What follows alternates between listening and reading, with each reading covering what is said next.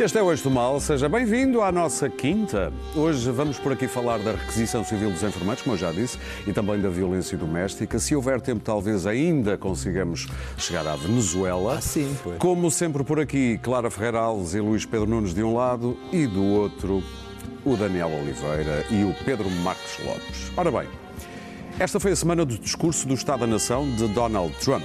Mas na Europa, outro Donald cantou e fez assim o resumo do estado do Brexit. I've been wondering what that special place in hell looks like for those who promoted Brexit without even a sketch of a plan how to carry it safely.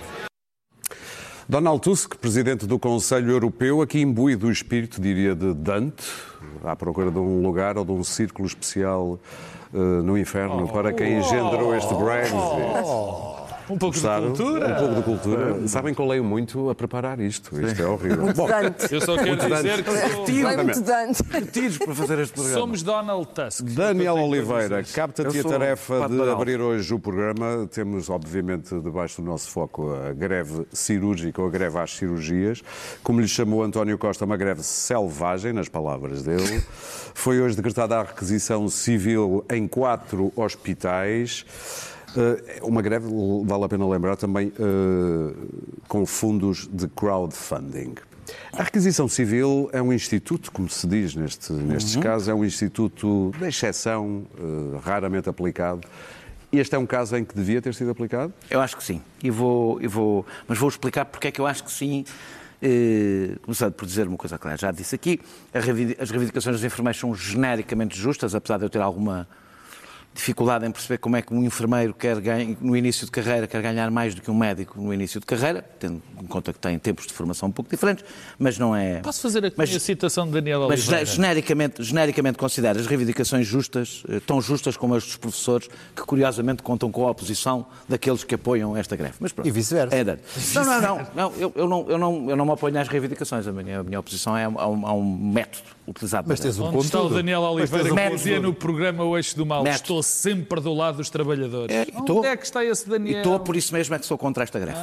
Eh, esta greve é marcada por uma bastonária, hoje sabemos que é a bastonária que a dirige, já temos provas de que é a bastonária que dirige esta greve, portanto, violando a lei, a bastonária não pode dirigir greves. A bastonária tem, eh, a ordem, a ordem do- dos enfermeiros é, é- é de inscrição obrigatória e tem delegações de poderes do Estado e, portanto, hoje já temos as provas de que é ela que dá a estratégia, que decide, que diz quando é que vai ser a greve, quando é que não vai ser a greve, que dirige a greve. E julgam que encontraram o ovo de Colombo. Eh, Esta senhora bastonária julga que encontrou o ovo de Colombo, com pouca cultura sindical, eh, eh, de conseguir fazer uma greve eterna. Na Europa, na, no norte da Europa, sobretudo em Portugal, não há essa tradição, há fundos de greve. Não tenho nada contra os fundos de greve. Os fundos de greve são fundos de greve, para não haver confusão, são descontos que os trabalhadores sindicalizados fazem para quando fazem greve receber esse dinheiro de, de- de volta e não concentrar as dificuldades no momento em que fazem greve. Não é bem isto, não é crowdfunding, mas Pronto, andemos. Vamos fingir que, é o- que, que- que- que o crowdfunding é um fundo de greve. É, que permite que as greves sejam mais longas. É, greves cirúrgicas em setores específicos também acontecem às vezes que permite que as greves sejam mais eficazes. O que nunca tinha acontecido era juntar as duas coisas. Que é uma greve, eh, eh, eh, uma greve cirúrgica com fundo de greve. O que o resultado é uma greve por procuração. É isso que nós estamos a assistir. Os enfermeiros não estão em greve. A esmagadora maioria dos enfermeiros não fez um minuto de greve. Os enfermeiros estão a pagar a outros enfermeiros para fazerem greve por si. Eh, e isto, ou Os seja, enfermeiros estão a pagar e quem quiser contribuir para o e quem quiser contribuir, eu, eu- eu não, me sequer- eu não sim. estou a concentrar nisso, até Sim, porque a sim, gente já sim, sim, discutiu sim. isso aqui e não precisamos voltar a discutir.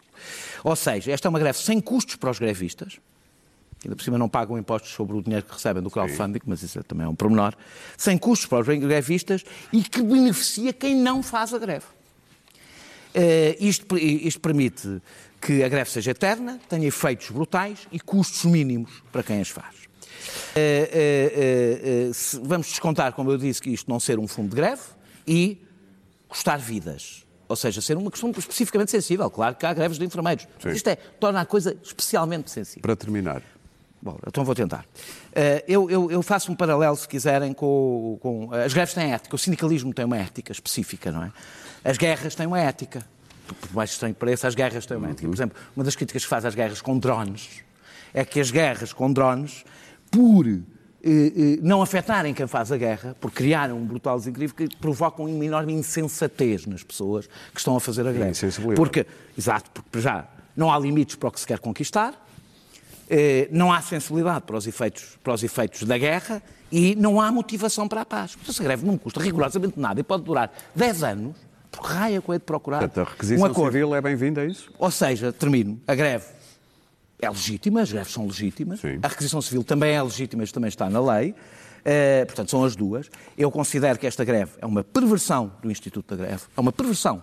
Eh, eh, pela- por estas características, perverte o que é o sentido da greve.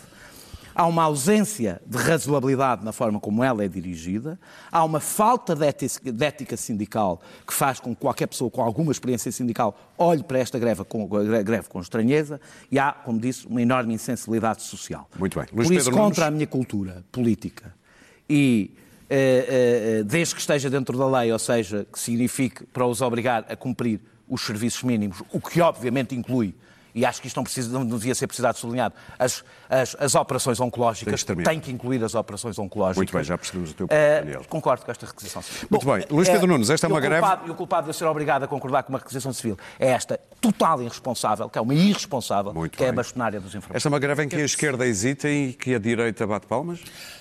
Não sei, não necessariamente. Está, está a entrar, num, está a entrar num, num processo em que os enfermeiros estão, estão, estão a arriscar muito, porque necessariamente está a chegar a um ponto complicado, eh, porque estão tendo, estão tendo de um lado já os médicos, os hospitais, o governo, eh, os utentes, e estão a entrar num, caminho perigoso. Mas o que é interessante do ponto de vista eh, de de observação do, exterior é que esta é verdadeiramente uma, uma greve, eu vou chamar a arriscar isto, uma greve do século XXI, porque absorve eh, elementos dos movimentos inorgânicos em si e, e abre uma, uma tampa que já vai ser difícil fechar, porque é, uma- é uma, é uma greve que sai fora do- das, das centrais sindicais e da- da- da- dos, desses movimentos estruturados, absorve alguma, e absorve tecnologias e formas eh, tecnológicas do- do- deste tempo, que é ah, a maneira de organização através das redes sociais, através das, tecnologias dos WhatsApps e por aí,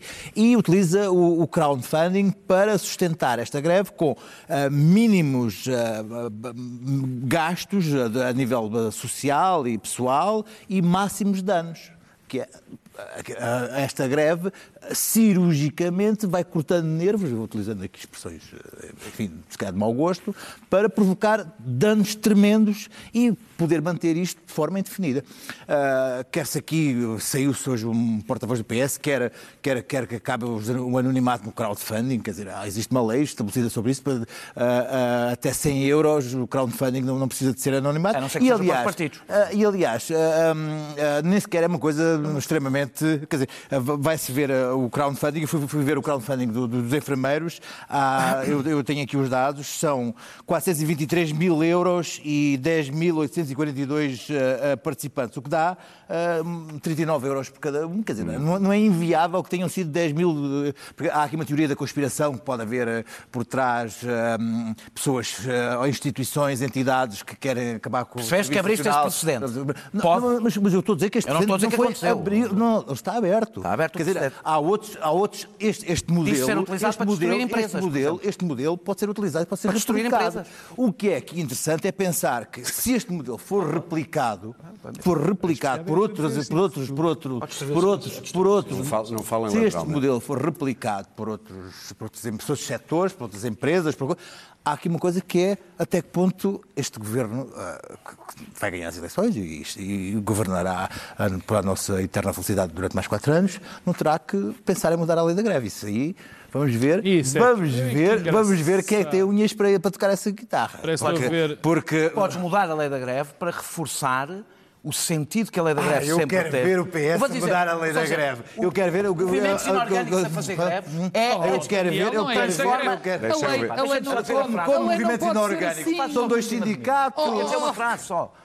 Movimentos inorgânicos, movimentos inorgânicos a liderar greves como já foi dito pela própria dirigente do sindicato, que são os movimentos inorgânicos que estão a liderar, disse-o hoje, Oh, não é- movimentos inorgânicos, deixa-me só acabar a frase, movimentos inorgânicos que a liderar greves tornam as greves insustentáveis do ponto de vista do quadro hoje legal, como é que tu Como é que se define os movimentos orgânicos, inorgânicos na legislação? Só os Não falem ao mesmo tempo, não sei Ah, nada. isso é muito... Tem Meus dado um resultado Na lindo na isso. lei só os sindicatos e as Meus associações caros, não sei nada em é casa os quando falam ao mesmo tempo. Uh, termina, Luís Pedro. Não tenho muito mais a acrescentar, a não ser, vamos ver Claro. então como essa lei será, será alterada. seja preciso. Eu, a palavra- as duas palavras, movimentos inorgânicos, cheiram-me logo a esturro, devo confessar. Bem. Não gosto delas. Neste caso. São atentatórias da democracia, na maior parte dos casos. E, aliás, aconteceu uma coisa É, gravíssima não, esta semana, que foi o governo italiano receber os coletes amarelos. que isto, é- isto é, equivaleria a uma declaração de guerra, antigamente. Um total desrespeito pelo governo francês e, pelo, e pelo- e pelas eh, autoridades políticas é incomparável. Portanto, não me interessa nada se esta greve é de direita ou de esquerda, não me interessa nada, mas interessa-me saber como é que se faz uma greve em crowdfunding com base no anonimato. Portanto, é possível e deve-se intervir para já aí. Queremos é saber anónimo. se nas eleições, como eu já disse neste programa, se nas eleições americanas eh, as doações, tirando os, os PACs, aqueles PACs que justamente se Super destinam, os super PACs, que se destinam a canalizar dinheiro para as campanhas sujas, tirando isso, se os doadores de dinheiro se têm que identificar, crowdfunding, em caso de greve, devemos acabar com o anonimato. Isto é muito simples de fazer, basta legislar. Não me parece difícil, porque senão aquilo que o Daniel diz é inteiramente certo. Temos greves eternas e temos, sobretudo, o Sistema Nacional de Saúde Público português é muito frágil e é muito fácil de destruir. É muito fácil destruir. Aliás, o Luís Pedro falou em 400 mil euros. Parece que não são só já 400 mil euros, já se fala em 700 e tal mil euros. é Vamos muito. ver, vamos ver o crowdfunding. A primeira greve, A primeira- mas há a não, não, segunda a greve. A segunda são 400 mil. Há a 400 mil. segunda greve. Vamos à primeira, então. Não, não, a segunda, Há a segunda primeira 400 mil. greve e a segunda greve. Pode ser o junção dos dois A valores. junção, justamente, mas é muito dinheiro, em todo o caso. Pronto. Uh, se não há nada de errado ou de discutível nesse dinheiro, não vejo porque é que as pessoas uh, precisam do anonimato para se cobrirem. É como os anonimatos dos comentários na net. Não é preciso. Se têm uma opinião, que deem. Se têm dinheiro para dar para uma. Para um, não, a estrutura do essa- crowdfunding nunca foi usada para greves. Nunca foi usada para greves, foi usada beneficamente, como tudo na vida, tudo o que é, está tudo o que é a o tecnológico, Eu um inorgânico, tipo de WhatsApp, greves, vocês tudo o que é, tudo o que é tecnológico começa com uma boa intenção. O Sr. Jeff Bezos começou por vender livros. Eu adorava o estou a Sr. Jeff a Bezos. que é- que O Sr. Jeff Meus caros, calma. por amor de Deus. ouvir. O Sr. Jeff Bezos entregava-me os livros em casa, os livros que eu queria comprar, e eu achava que a Amazon era a melhor empresa do mundo. Não tenho nada essa opinião hoje. Porque as, as coisas orgânicas e inorgânicas modificam-se, não são estáticas, não há estase. E não há estase tecnológica, sobretudo. Portanto, concordo absolutamente com ah, ah, ah, a ruptura do anonimato nestes casos de crowdfunding greves e concordo com a requisição civil. Porquê? Porque estão vidas humanas em causa. Bem sei que a requisição, a requisição eh, é só para eh, quatro hospitais ou grupos hospitalares, a norte, mas em todo o caso eu penso que há aqui problemas sérios de que a eternizar-se, como esta greve parece vir a eternizar-se, eh, ela coloca em risco a vida humana. E qualquer greve que coloque em risco a vida humana eh, deve ser eh, terminada, na minha opinião. E é o caso dos controladores de tráfego aéreo e outros, já houve casos semelhantes. A requisição civil existe justamente para acautelar estas, estas exceções. É uma medida extrema, e que deve ser usada em situações extremas. Tudo isto se arrastou lamentavelmente. Eu devo dizer que tenho simpatia pela classe dos enfermeiros, acho que de- devem ser ouvidos e atendidos, mas também concordo com o Daniel que a figura da bastonária me causa algumas perplexidades, porque está nitidamente a ceder aquele que seria o seu papel enquanto bastonária da Ordem dos Enfermeiros. E, portanto, a politização desta greve e a- a- o adjornamento em direita ou esquerda já me parece de si perigoso. Terminar, Pensei que a greve dos Aliás, é a professores... primeira vez que acontece Não, não é a primeira, mas eu greve. também não me Oh, ouviste Clara. aqui comentar Claro em que termos não. muito favoráveis Claro a greve não. dos professores e o seu Ah, dirigente pois. sindical. Claro. Do mesmo modo que critiquei as greves dos professores, ah, não as critiquei todas, mas critiquei a maioria delas, critico agora esta greve. Acontece que a greve dos professores causa danos sérios danos sérios ao país, mas não causa, ah, Muito não, não provoca a terminação de vidas humanas ou uh, o desencadear de doenças, uh, de doenças que agora são facilmente uh, atacáveis e que depois se tornam muito, muito mais difíceis de tratar. Diz-me, Achas que Rui Rio está a 100% ao lado da, da bastonária? Isso terás que perguntar ao Dr. Rui já respondeu o que é que achava da greve. indícios não, parece que não eu não são sei. Da, eu posso dizer o que é que ele disse sobre a greve. Como foi uma entrevista que eu lhe fiz, ele disse sobre a greve que tinha dúvidas sobre a legalidade desta greve. Então, sim, sim. O teu podcast. Ele não tem. O podcast. Podes fazer publicidade ao meu podcast? Eu estava a tentar. então o Dr. Rui Rio tem disse não perguntar, não ofende. Pronto, já, já estou esclarecido sobre o que o Dr. Rui Rio pensa. Eu não penso como o Dr. Rui Rio. Portanto, o Rui Rio pensa mal porque devia pensar. Estás a dizer que estás ao lado da bastonária, é isso? Não, não estou. Eu não quero dizer. Vamos lá ver se a gente se entende. Uh, primeiro, a requisição civil, que foi a primeira Sim. pergunta. A requisição civil tem critérios legais. Os critérios legais, segundo o Governo, uh, foram, estão, são, estão a ser cumpridos. O Governo tem toda a legitimidade para fazer a requisição civil. Está a cumprir a lei. Se ele acha que os serviços mínimos não estão a ser cumpridos, acho muito bem que faça a requisição civil. Agora, eh, por outro lado, eh, também me causa muita confusão, causa-me, enfim, perplexidade máxima o tipo de campanha que se está a fazer quanto à greve dos enfermeiros. Causa-me uma perplexidade enorme. Eu nem vou falar da questão do crowdfunding, porque a questão do crowdfunding não se levanta, o Luís Pedro já o disse. Está legislada, não me parece que haja grande problema em relação a ela, provavelmente mal legislada, mas é a lei que existe não me causa. não me causa. Não, claro. Ora, esta... donativos mais estaticismo é uma coisa que me interessa. Não é estaticismo. O que mais me, o que mais me espanta. Estaticismo, não é estatismo. Não. O que mais me espanta não, é o é relativismo das pessoas que estão a analisar isto. Eu até há muito pouco, pouco tempo não via ninguém incomodado com a politização das greves. Quando eu aqui dizia que as greves não deviam ser politizadas e os sindicatos deveriam ser, na minha opinião, sobretudo garantes da defesa, peço perdão, dos direitos dos trabalhadores ou do que eles acham ser os seus direitos. Enfim, toda a gente ficava um bocado indignada porque as coisas tinham que ser enquadradas. Agora que há uma greve que não está a ser enquadrada pelo movimento uh, uh, sindical clássico. Nem, nem clássico, ai, ai, clássico. Ai, ai, Deus é nos ordem. acuda, ai, ai, Deus nos acuda que isto é uma greve dos maus. Porque o que, o que estão a fazer, o que sobretudo a esquerda está a fazer, é transformar esta gente nos maus. E eles são os bons. Portanto, as greves deles são as boas. As dos outros são as okay. más. Quem não está é a politizar isso. isto não é, não é ninguém em especial, é exatamente os partidos da esquerda e, sobretudo, o governo. Porque os partidos, tanto o PCP como o Bloco de Esquerda, têm tido uma posição bem mais moderada. Depois, há outra Mas coisa que interessa. As há posições outra... políticas da bastonária são conhecidas. Coisa. Já vou à bastonária. O PCP foi claríssimo, muito violento em relação a esta greve, não é verdade? O, o Daniel diz que tem. O Daniel, deu uma novidade, parece que ele tem provas de que não a tem provas, deu ontem uh, na TVI. Uh, uh, o Daniel tem provas, ou a TVI tem provas, eu não sei, de, de que a bastonária está a gerir esta greve. Sim. Eu espero que provem isso. Aliás, está aprovado. O governo... Deu ontem, na, deu ontem no telejornal. Ó oh, Daniel, vamos lá ver se a gente Aquela gravação no WhatsApp. Só se prova em que, aquela, em alguma coisa. Em que ela dá a tática. Ah, pronto, estás a ver?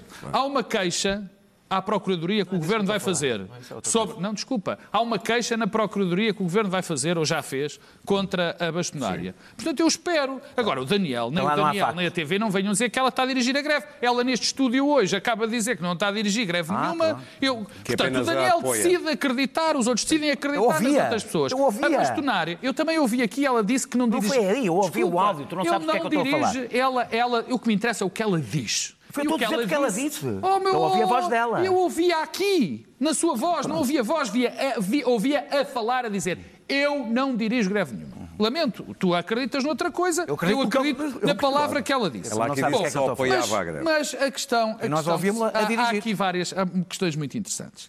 A primeira mas é... vai há, sintetizando. Sim, bom. Politização das greves, já, já, já, acho que já fui bastante explícito. Eh, as greves são boas quando são do outro lado. Depois, sem custos para grevista. Eu Estava a ouvir o Daniel, sem custos para os grevistas. Ah, sim, sim. É uma greve que não tem custos para os grevistas. Eu não disse isso assim. Tudo disseste. Bem. Não, não disse. Eu disseste. juntei as duas coisas. Pronto, disseste. São cirúrgicos e sem custos para os grevistas.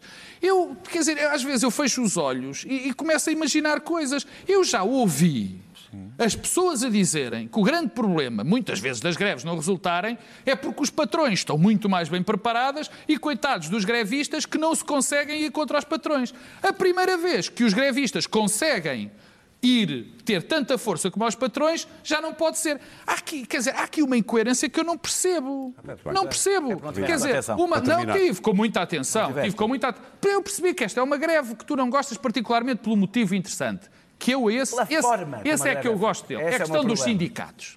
Ah, eu não acredito Quer em dizer, greves nós sem podemos- sindicatos, isso não nós acredito mesmo. podemos, Nós podemos, Chamam-se greves não, selvagens, Nós podemos. As, o- A expressão é as essa, greves quer dizer começaram por ser selvagens. Acabar, As greves começaram por ser selvagens, Daniel, como é evidente. Entretanto, o primeiro em de maio, democracia. o primeiro de maio fez, fez o pri- o primeiro primeiro de maio foi assim.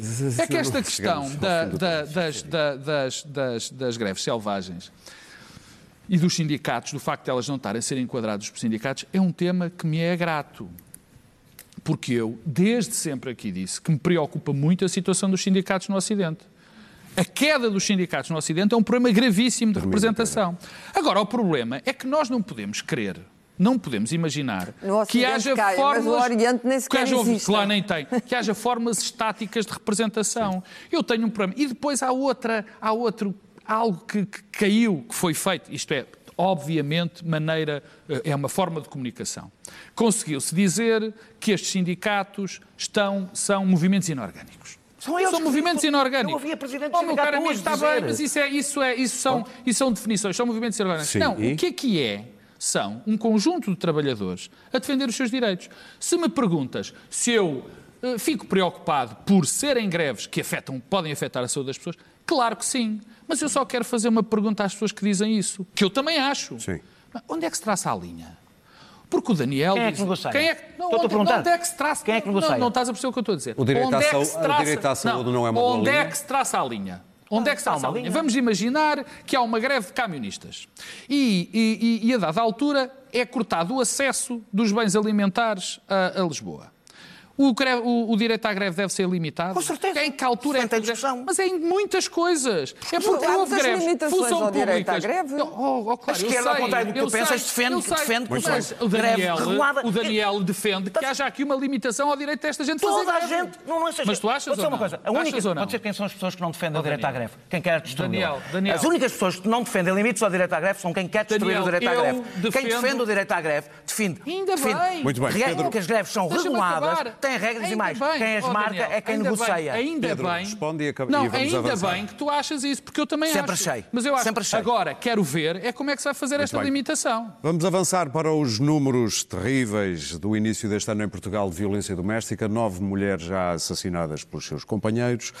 Eh, isto foi o suficiente para levar o governo a querer tomar algum tipo de medidas. Houve hoje uma reunião entre a Ministra da Justiça, também a Administração Interna, a Procuradora-Geral da República e também a Comissão da Cidadania e Igualdade.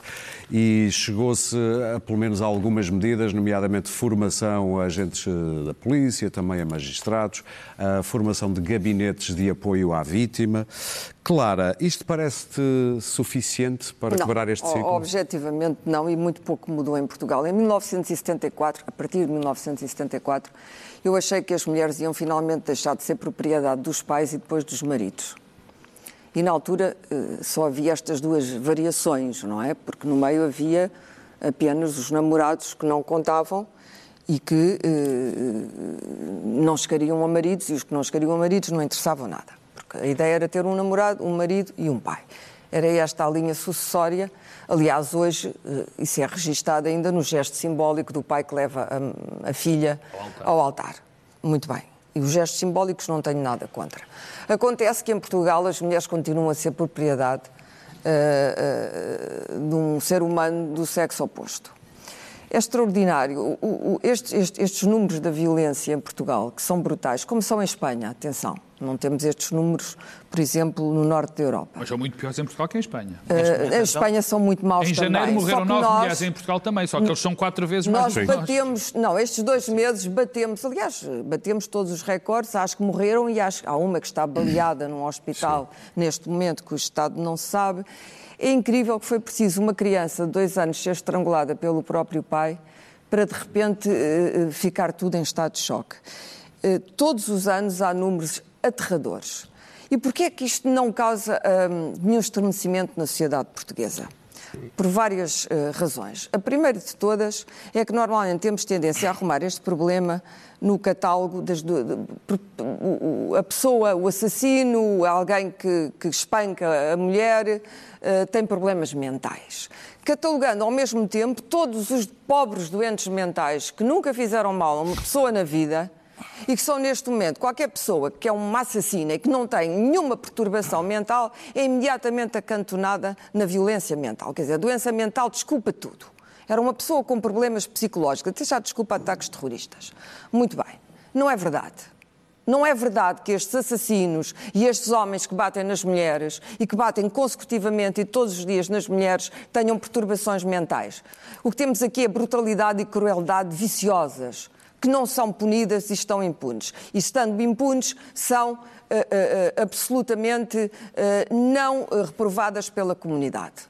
Nem, nem a comunidade jurídica, jurídica, nem a comunidade humana. A segunda razão é que normalmente segundo, a segunda fileira, a segunda pasta onde isto é arquivado é crime passional. E lá vem o adultério, e lá vem a infidelidade, que tanto preocupou o juiz Neto de Moura. O juiz Neto de Moura, que descende de uma linhagem de juízes que decidem todos da mesma maneira. É a cotada do macho ibérico, sendo a cotada do macho ibérico, dá direito a bater nas mulheres. Isto é absolutamente hum, humilhante. Humilhante para os homens, sobretudo, não é para as mulheres, é para os homens. Que tipo de país é que nós temos, afinal de contas, em 2021? Terceira coisa, a cultura misógina dominante em Portugal. Tendeu própria. O Daniel dizia aqui a semana passada: eu nunca fui vítima de racismo, eu nunca fui vítima, nunca tentei arrendar uma casa e a minha cor da pele, mas eu fui vítima de misoginia. Muitas vezes. Muitas vezes. Sentia na pele, senti que era ofensiva, sentia que era persecutória e senti muitas vezes que não tinha nenhuma espécie de defesa contra ela. E eu não sou propriamente uma pessoa frágil mas sentia na pele toda a minha vida. Como todas as mulheres. Senti vergonha de sentir isto. Como todas as mulheres, exatamente. Mesmo quando as mulheres são misóginas umas para as outras. Mas é... talvez, talvez nos, nos, reservemos esse direito a nós mesmas, de sermos misóginas umas para as outras. Eu isso acho que não. Por acaso acho que não tem Eu também direito. acho que não, mas não interessa. Sim, mas Normalmente não interessa, as mulheres não, não põem a vida, a não ser em casos extremos, não, não terminam a vida de outra mulher. Enquanto que em Portugal são os homens, e é por isso que eu tenho que falar dos homens que, que fazem, que cometem estes crimes. E, portanto, esta cultura uh, uh, que não é machista, não, é misógina, é violentamente misógina, é de abuso físico e de abuso verbal. Eu lembro-me de estar num restaurante no Algarve, e era um restaurante uh, muito caro, muito, muito caro, e, e, e ver numa mesa um grupo onde estava um grande empresário português e estava um grupo de pessoas e estava uma mulher com a cara toda esmorrada naquela mesa. Toda a gente reparou, mas ninguém fez nada. O que é que eu quero dizer com isto? Que isto não é apenas um crime de classe baixa. Ah, claro porque as pessoas ah, acham que isto é um crime do Correio da Manhã, nós não temos nada a ver. Não, não, isto é transversal a todas as classes sociais. O que acontece é que, em algumas classes sociais, isto fica muito mais oculto, ou nunca se chega. Há mesmo uma frase que é: não deixes marcas nela. Sim. Não deixes marcas nela. Bate-lhe, mas ela que possa aparecer em público. Pedro. E, portanto. Pouco tem sido feito, acho muito bem que o Governo se preocupe e assim termino. O que é que nós precisamos? Precisamos de ter um centro de atendimento deste tipo de situações, onde haja mulheres que possam atender mulheres e em que as mulheres que se vão queixar não sejam vítimas elas, elas mesmas da misoginia e do machismo de quem acolhe nas esquadras essas queixas. Precisamos de abrigos para mulheres em situação uh, perigosa. Mais abrigos ainda. Mais abrigos do que aqueles que existem e que haja notícia de que esses abrigos existem, de que elas não têm que calar e temer, porque são mulheres muito vulneráveis, numa situação de grande fragilidade e que precisam não só de apoio dos abrigos, mas de apoio psicológico dentro desses abrigos para se libertarem do síndrome de Estocolmo, para se libertarem dos tiranos. E precisamos, por último, de. Não precisamos de mudar a lei mas precisamos de sentenças que, por uma vez, punam devidamente estas infrações e estes crimes. Eles são ilícitos penais, estão devidamente eh, tipificados. Temos que acabar com os netos de Moura destes, deste país, porque os netos de Moura, na minha opinião, são cúmplices destes crimes, são cúmplices, deste, são cúmplices dos homens que mataram estas Pedro. mulheres. Olha, eu... Isto indigna terrivelmente. É, eu... é, uma coisa que me põe absolutamente furiosa, é, é assistir dramaticamente a isto e ver que nunca se faz nada e que se continua a consentir e calar. Pedro. Eu, eu por acaso ia, ia começar por, por, uma frase que a, que a Clara disse, por uma, por uma palavra que a Clara disse agora e que eu, e que eu abraço, que é, eu acho que somos todos cúmplices. Estes terríveis crimes que nós somos uns, que este país é um exemplo brutal, são, mostra o que nós somos como país, o que nós somos como, como comunidade, e se assim somos, quer dizer que nós aqui, os quatro, pelo menos, somos cúmplices disso que está a passar. Eu, eu, vivo, eu vivo num país onde uh, se cultiva o silêncio sobre a violência doméstica. Vivo num país onde nós eh, ainda temos o ditado entre marido e mulher, ninguém mete a colher. Na verdade, vives num país onde se cultiva o silêncio. Sim, é sim. onde isso, nós relação... olhamos para o lado quando vemos eh, casos de, de, violência doméstica, como o que a Clara estava, estava a denunciar. Calamos-nos quando no, na casa ao lado percebemos que um marido está a bater uma mulher. Somos um país onde as mulheres eh, têm às vezes a coragem, a terrível coragem, a incrível coragem de se dirigir a uma esquadra e onde os polícias são demasiadas vezes tratam aquele caso como de um arrufo e, e não ligam e provavelmente o carrasco, o bandalho que bate na mulher está à porta da, como já aconteceu, à porta da esquadra para lhe continuar a bater. Somos o país onde há um juiz que pode continuar a ser juiz Neto Moura pode continuar a ser juiz e levar uma pequena advertência quando lavra uma sentença absolutamente execrável que o próprio Presidente do Supremo Tribunal de Justiça diz que é tentatória aos princípios constitucionais e supraconstitucionais da dignidade e da igualdade humana. Portanto, este homem vai continuar a ser juiz. E que se calhar a julgar casos de violência e, doméstica. Como já julgou com os mesmos termos, mas isto tem origem, todas estas coisas têm origem mais funda. Tem uma origem muito mais funda.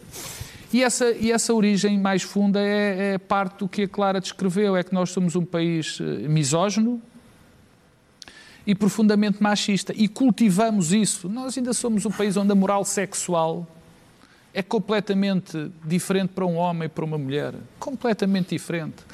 Onde mulheres ainda se sacrificam pelo bem-estar Não apenas a sexual, até a moral intelectual é não, diferente. Claro, mas não, mas eu dei a, a, a, que é mais, a mais evidente, onde ainda encaramos como normal o papel secundário da mulher, da, da, da pessoa que no casal se sacrifica pelo homem e que trata dos filhos e que trata da casa.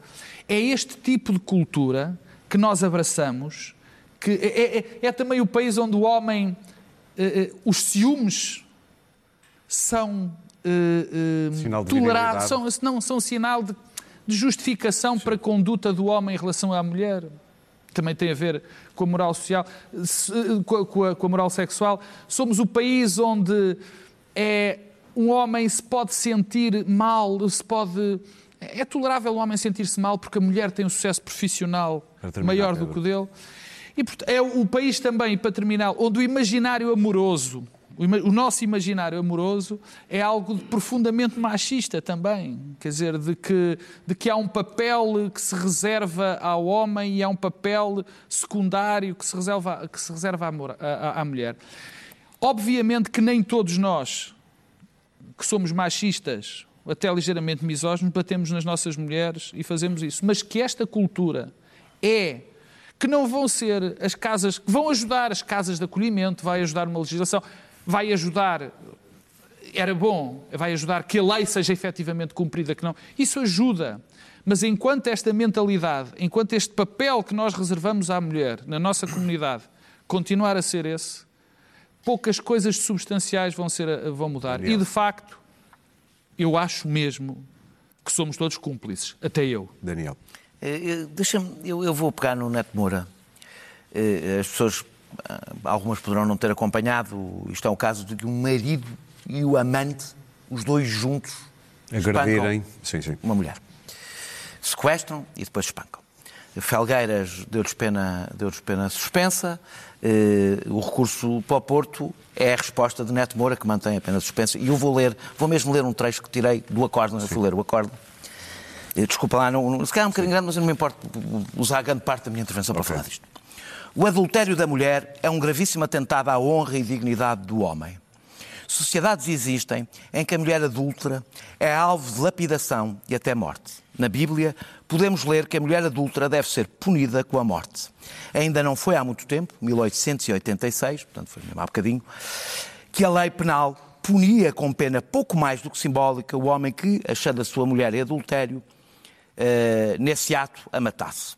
O adultério é uma conduta que a sociedade sempre condenou e condena fortemente, e são as mulheres honestas, as primeiras a estigmatizarem as adúlteras, e por isso vê com alguma compreensão a violência exercida pelo homem traído, vexado e humilhado pela mulher.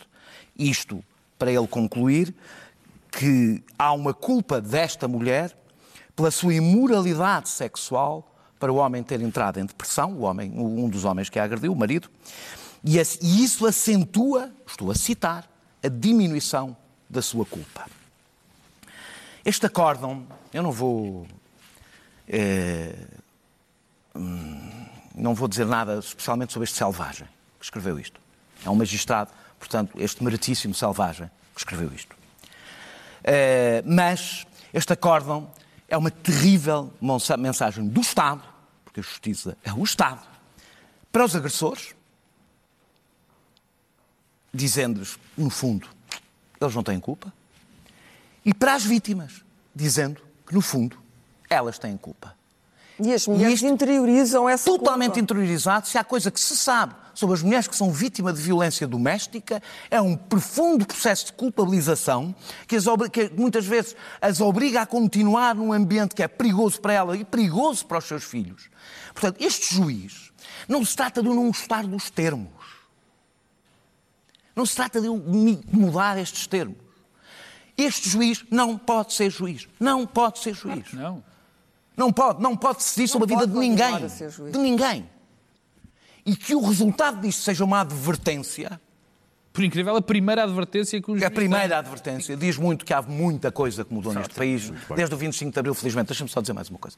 Muita coisa que mudou neste país, e até em relação à violência doméstica, já para que não ficámos em nada, houve um grande salto legislativo, que foi a violência doméstica transformar-se em crime público, que, além de aumentar as queixas, aumentou a visibilidade do problema. Portanto, nós demos alguns Sim. passos positivos, e eu não acho que seja na mudança da lei. Não suficiente. Tenho, aliás, algum medo de algumas mudanças da lei.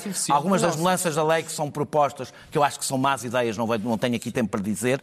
O que é importante não é mudar a lei, é nós temos, os nossos juízes estão mais ou menos na mesma, eh, talvez se calhar em 1886. Estão mais ou menos na mesma. Estão no Código de Seabra ainda. Bom, uh, em que a mulher era obrigada ao débito conjugal. São eles, Ou seja, realidade... podia ser violada pelo marido às vezes que o marido... Os juízes é que são, são os juízes, são muitos destes juízes que estão a travar a mensagem que se quer passar para combater o, é, o problema. Este, este debate faz-se faz duas vezes por ano, cada vez que, que os números surgem, mas hum, avança sempre muito pouco, porque cada vez que, que se sai uma notícia e se surgem com, com alguma frequência de que uma mulher tinha ido fazer queixa à polícia e, e, a queixa tinha sido arquivada e tinha voltado e tinha regressado a casa e tinha continuado no seu inferno, ou que uh, um juiz deste lavra uma sentença destas uh, e o marido ou o agressor sai impune, uh, tudo, todo este edifício de considerações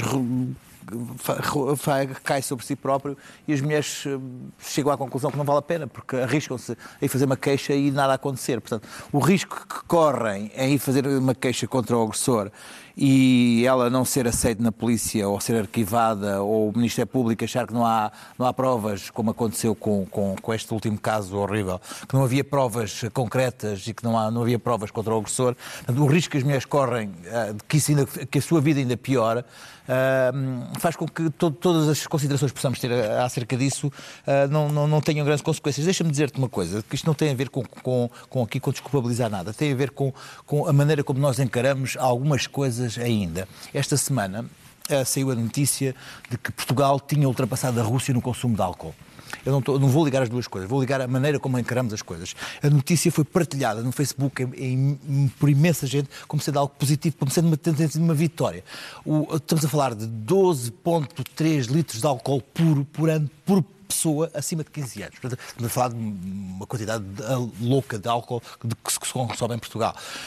Isto, em vez de ser uma vergonha, que é uma vergonha, a quantidade de álcool que se consome na Lisboa foi glorificado como sendo uma coisa positiva e temos finalmente batido os russos no consumo de álcool. Portanto, é, esta maneira como se encara uma coisa destas, que, que, que, que, é uma coisa vergonhosa, este consumo de álcool, não, foi, foi, foi tido como sendo uma vitória.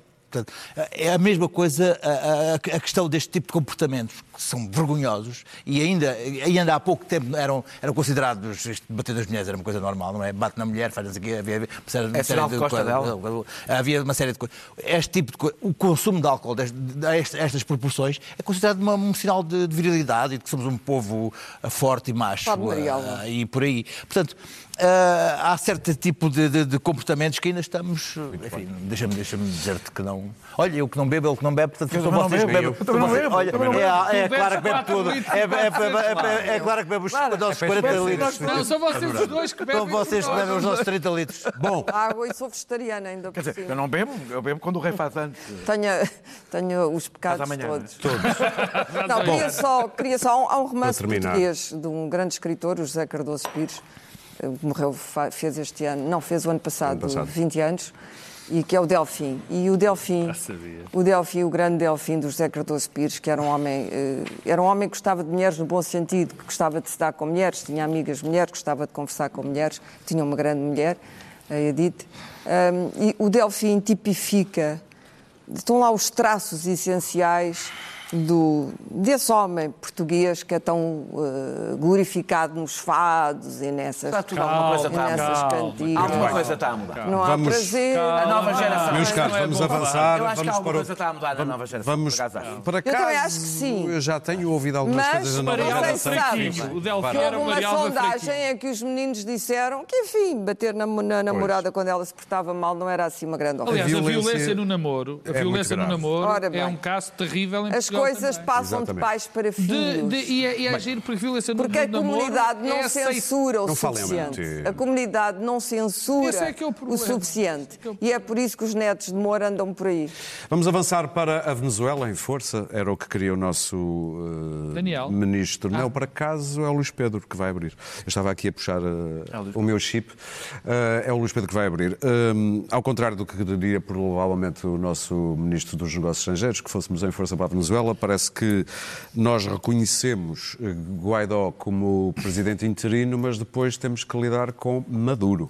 Deixa-me dizer que isto é um, um pouco estranho. Quer dizer, nós uh, queremos que Maduro caia de Maduro, uh, mas ah, houve aqui qualquer coisa que aconteceu que não, não, não, não está. Não, não, não, não, correu como, como era esperado. Nós, algo mudou nos últimos tempos e, e, temos que reconhecer que hoje os Estados Unidos não são aquilo que nós uh, pensávamos ou esperávamos que eram antigamente, que era um farol da democracia e de, e de enfim.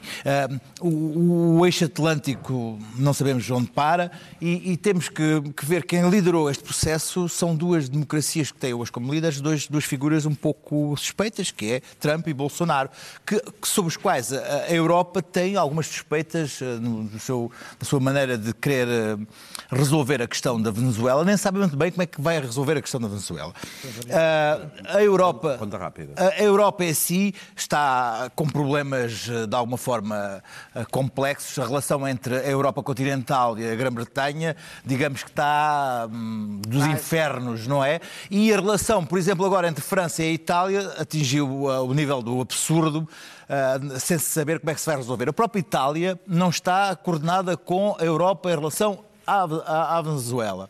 E tudo isto faz com um timing que não se percebe muito bem como é que se quer neste momento que Maduro caia, sendo que uh, o exército não está a debandar para o outro lado como se esperava, uh, uh, o povo não está nas ruas como se aguardava, continua a catar as, as, as, as migalhas e tudo isto criou-se um novo eixo do mal ali entre, que já, que já existia, mas neste momento está perfeitamente consertado em relação à Venezuela e a Maduro, que é Rússia, China China, uh, Irão, Turquia, que é um, enfim, digamos que não, não, são, não é deficiente. Não é gente uh, E, neste momento, é, está tudo a aguardar, que, à espera que aconteça qualquer coisa, sem que nada aconteça. Isto foi um happening que aconteceu inesperadamente, sem que nada estivesse programado e sem que os seus atores principais, seja Trump, uh, Bolsonaro, sejam precisamente pessoas que se espera delas uma consistência em política internacional uh, muito interessante. Portanto, uh, Santos Silva fez o que tinha a fazer, foi dizer que sim senhora, que queremos que o homem saia, mas agora está tudo daquela expectativa, vamos dialogar com quem, dialogar, dialogar. Daniel? Estou muito contente com a nova doutrina, que define que o reconhecimento dos governos e dos, e dos, e dos chefes de Estado é feito pela sua legitimidade democrática. Isto vai revolucionar a política externa portuguesa. A Arábia Saudita, esqueçam, eh, parece que tem uma monarquia teocrática absoluta que esquarteja eh, eh, jornalistas. Portanto, lamento, não vai poder continuar a ser. A Guiné Equatorial pode fazer as trouxinhas e sair da CPLP, porque nós eh, depende da legitimidade democrática. E, bem, na realidade é bom grande parte das embaixadas em Portugal começarem a fechar ou a mudar os embaixadores, porque nós não reconhecemos dirigentes que não tenham legitimidade democrática. pena que eu tenho que não esteja aqui Santos Silva. Infelizmente não funciona para assim. Te, para te responder. Não, as coisas não funcionam assim. Os Estados têm relações com quem tem o poder real. Porquê? Porque é a única maneira de terem relações reais. Os Estados não reconhecem, não, não reconhecem desejos, independentemente do que cada um de nós acha sobre Maduro, e que eu acho é bastante mau, independentemente do que cada um acha, não é dos desejos, reconhecem realidades.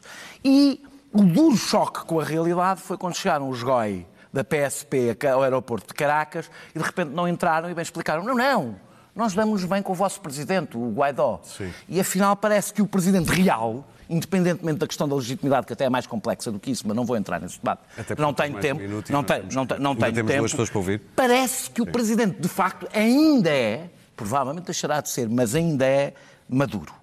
E isto é especialmente grave, porque significa que Portugal deixou de ter relações com um Estado onde vivem 400 mil portugueses ou lusodescendentes. Terminar só para dizer, havia uma alternativa, que é, aliás, uma parte da alternativa que se está a discutir, que é, há, duas, há duas democracias com boas relações com Maduro, que é o Uruguai e o México, e que são democracias, governos democraticamente eleitos, que estavam disponíveis para aquilo que nós sempre defendemos, foi o multilateralismo. Sim. Há aqui um problema, é que Trump parece-me que está um bocadinho mais concentrado na maior reserva de petróleo do mundo do Sim. que propriamente na questão da democracia na Venezuela. E nós, infelizmente, Como o John Portugal, Bolton já disse. a política não externa é, não portuguesa, é reserva de a política Pedro externa Marcos Lopes. portuguesa, infelizmente, parece não ter aprendido Bom. com o erro que cometeu no Irã. Tenho não é quatro minutos para dividir Eu- por duas pessoas. Portanto, eu nunca pensei em Marcos- chamar a Santos Silva Durão Barroso. Não é Espero que não seja. Pedro Marcos Lopes. Eu, Dois minutos. infelizmente, há partes daqui do discurso do camarada Daniel Ah, já que mais que, camarada outro. pá. que subscrevo porque, enfim, é muito complicada uma posição de um, de um país soberano não poder, é muito complicada a situação de não poder ter relações eh, eh, de poder com o outro país, porque não é o poder supostamente legítimo que está ao, ao, ao leme da situação. E nenhum deles é a legítimo, na situação realidade, mas Que, que se passa hoje. Agora, eu penso que o governo português e os governos reconheceram Guaidó e querem e acham-no o presidente interino da, da Venezuela estão a ser pragmáticos. E estão a ser pragmáticos porquê? Porque eles estão convencidos, como muita gente está convencida, de que Maduro vai cair mais semana, menos semana. E dentro dessa circunstância, não, mas eu acho que estão convencidos, eu já te vou dizer porque é que eu acho que estão Sabes que há convencidos. milícias armadas Eu na sei, Venezuela. calma, eu sei, mas Isso tem que eu acho, rápido, eu acho, Muitas. Deixem-no terminar. eu acho que eles estão convencidos que, Até armadas eh, pelo que, Maduro. que Maduro vai cair rapidamente. E, eu- e, curiosamente, eu ouvi, eh, a TSF fez uma entrevista, ou passou o som, de um indivíduo que é professor universitário nos Estados Unidos, mas que foi o principal conselheiro de, de Chávez. Maduro, aliás, é um Chávez sem dinheiro, não é? São Não é iguais. só. É um Maduro, Chávez sem dinheiro, sem lamento. cabeça. Maduro- é um cabeça, Chávez era nada Eu só tenho dois e, e- e ele dizia que isto vai se resolver rapidamente nas próximas semanas, porque os militares vão chegar junto de, de Maduro e vão lhe dizer: olha, já não conseguimos garantir a sua segurança. E, portanto, eu estou convencido que o governo português tem essa, essa, Informação. essa informação e que, portanto, é- vai ser bom para o Portugal e para os portugueses este, este, este, Clara. este reconhecimento. O que eu acho que está a ser não muito bem analisado é que, tanto durante Chávez como durante a época de Maduro, se foi dando muitas armas à população. Estão a empurrar a Venezuela para uma guerra duas- civil. Rapidamente. Não vou para as grandes questões. Há, há duas coisas importantes para se perceber o que é que se vai passar na Venezuela. Quanto dinheiro é que vai ser dado ao- aos militares? Não, sei, se- não sei se tal Quanto como é fez com a, não sei se, se como fez com a Aliança do Norte. Não, se, se andam lá os homens do costume com sacos de dinheiro a distribuir para ver se liquidam aquilo e qual é a medida real do poder do Sr. Putin. Na verdade, neste momento, Trump entregou o mundo à China e à Rússia, mas sobretudo à Rússia, porque Putin é muito mais inteligente do que Trump. Hum, a verdade é que Putin, neste momento, está no meio das negociações com os talibã por causa do Afeganistão. Uh, está no Médio Oriente, porque os americanos estão a retirar abruptamente do Médio Oriente, e é com Putin que repousa a sorte da Venezuela, quer queiramos, quer não. A Europa tem com Putin, como toda a gente sabe, uma relação altamente ambígua, que eu não vou agora aqui explicitar, mas que é complicada, aliás, porque somos vizinhos. Mas, na verdade, eh, os Estados Unidos de Trump não são os Estados Unidos de antes de Trump. A política externa americana mudou radicalmente e nem se sabe quem é que manda, onde, como, quando e porquê. Neste momento, por exemplo, não se sabe o que, é, o, que é, o que é que está a acontecer nos corredores subterrâneos da política americana. E, portanto, o Trump vir mais uma vez, eh, com a basófia do costume, anunciar que vai despachar tropas, não vai. Não vai despachar tropas. Também não lhe interessam as reservas de petróleo, porque neste momento os Estados Unidos são eh, altamente autossuficientes nessa matéria. Trump quer, eh, odeia socialistas, está no seu direito, acha que o Maduro é um comunista. O Maduro é uma carraça, sobretudo, não é um ditador carraça. Nesse arrazoado, portanto, Mas neste arrazoado, o que Putin decidir e É que aquilo que, fica, se negociar com Putin, que é quem manda nesta história, depois tem os outros, tem os chineses, terminar, que têm claro. um interesse óbvio em, em- em partilharem um mundo com a Rússia. Portanto, o que esta gente decidir. Clara. E o saquinho de dinheiro para os militares, por isso é que eu Oh, digo, não sei quem é que Guaidó- anda lá. É muito melhor. Não sei quem é que anda lá neste momento com os sacos de dinheiro. No caso da Aliança do Norte, nós soubemos. Aqui não sabemos. Muito bem. Foi esta a semana em que Trump fez mais um discurso do Estado da Nação. Eh, Foi também ele, que é o paladino da- do ataque ao jornalismo, a dizer que é tudo fake news. Foi também a semana, no último domingo, da Super Bowl, a final do futebol americano, da Liga. E lá passou, naquela publicidade que é sempre famosa por gastar muito dinheiro para passar naquele espaço publicitário, um anúncio do Washington Post a fazer um pedido. when we go off to war, when we exercise our rights, when we soar to our greatest heights, when we mourn and pray, when our neighbors are at risk, when our nation is threatened, there's someone to gather the facts. To bring you the story, no matter the cost.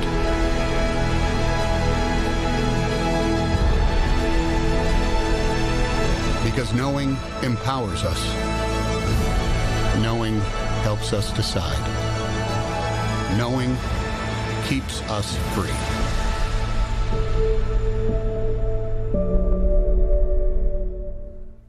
A voz de Tom Hanks para o Washington Post. E o que mete impressão e é o verdadeiro estado da nação é ver os comentários no YouTube, convido-vos a ver, a este, a este spot eh, do Washington Post. Uma palavrinha rápida? Infelizmente não há série de televisão, Billions, eh, Berlin Station, que não tenha lá no meio um jornalista que é um ser humano absolutamente repugnante, canalha, vendido, um desgraçado, que não faz nada pela reputação do jornalismo.